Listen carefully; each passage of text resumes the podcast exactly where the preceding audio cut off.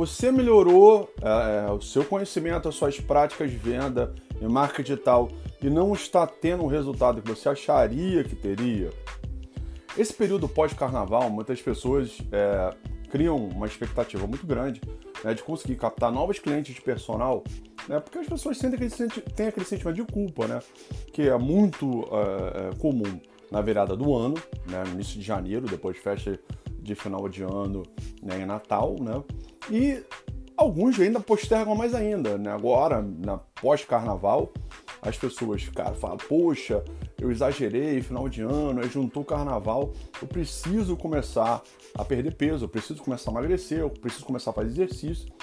E aquela necessidade imediata de trazer resultado rápido, com segurança, sem problema, né, é, faz com que as pessoas busquem serviço no personal por várias estratégias, várias formas. Você, né, naturalmente, sabendo que seu mercado ele tem esses momentos de sazonalidades naturais, espera que, nesse período, as pessoas busquem mais saber sobre o seu produto, seu serviço. Só que você está percebendo que, é, por mais né, que você tenha acompanhado né, alguns especialistas de marketing digital, de vendas, né, que se você melhorasse essas práticas seria importante para você duplicar, triplicar seu resultado financeiro como personal trainer, isso não está acontecendo. Por que, que isso não está acontecendo? Porque na prática de negócio, para que você tenha um bom resultado, né, para que o seu marketing digital, para que a sua oferta, para que o seu processo de venda, né, ele seja é, extremamente eficaz, eficiente, que você tenha resultados melhores, é importante que você defina dois passos anteriores. Primeiro, qual é o seu modelo de negócio, né?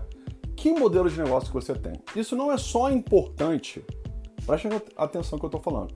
Isso não é só importante para que você possa se conectar com mais pessoas e para que você possa aumentar o seu potencial de venda, mas principalmente para a sustentabilidade do seu negócio e para que você tenha é, é, toda a segurança para que você possa crescer ao longo do tempo e ficar menos vulnerável com o aumento da concorrência. Por que isso?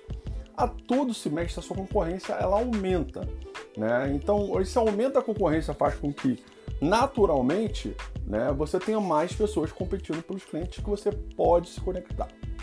Bom, outra coisa que é importante quando você vai construir seu modelo de negócio é construir qual é o seu produto. Né?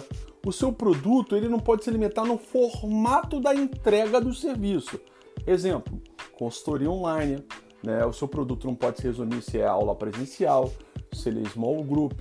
Né? A produção de um produto é uma coisa muito maior do que apenas isso. Mas não é difícil de fazer. Né?